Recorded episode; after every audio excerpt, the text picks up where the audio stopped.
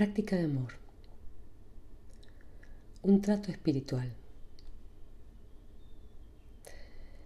La meta de este libro es sanar la división entre amor y espíritu, para cuyo fin daré periódicamente algunas sugerencias prácticas.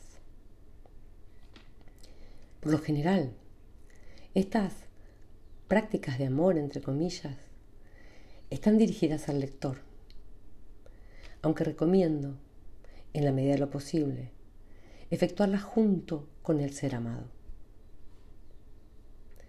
La primera práctica de amor se aplica a las dudas que se puedan abrigar sobre el hecho de que el amor, entre comillas, superior, cuenta con algún tipo de realidad accesible. Si alguien no se ha enamorado nunca, es imposible demostrarle que la experiencia existe. No hay en las palabras poder capaz de evocar el apasionado amor romántico. Como tampoco la fragancia de una rosa tiene sentido por muy bella que sea su descripción. ¿Cuánto más ajeno será, pues, el amor prometido por la unión con el Espíritu? Fíjate en la siguiente lista de objetivos que el amor debe cumplir, supuestamente como ampliación de la lista anterior.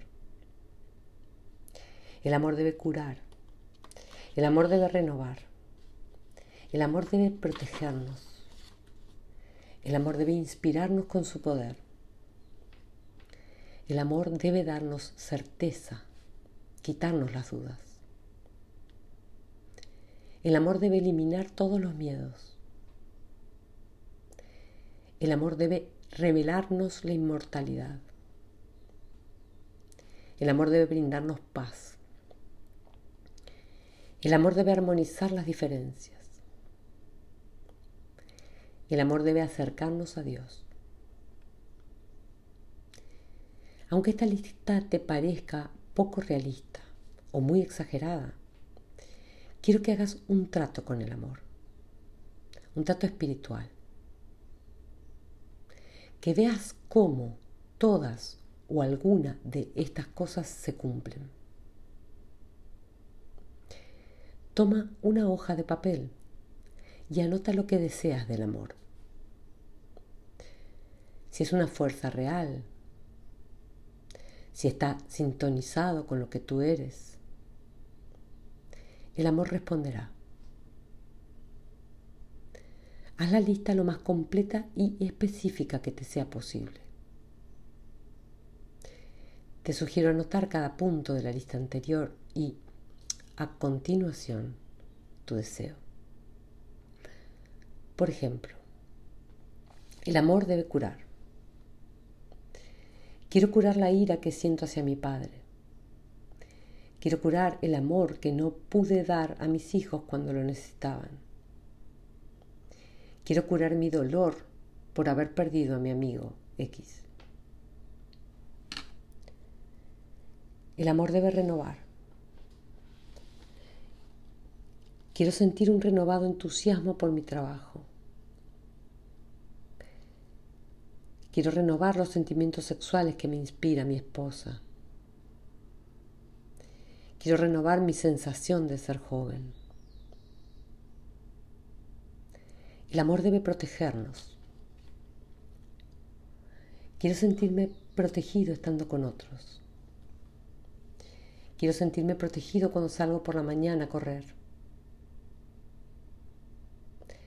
Quiero que X no me rechace si le digo que lo amo.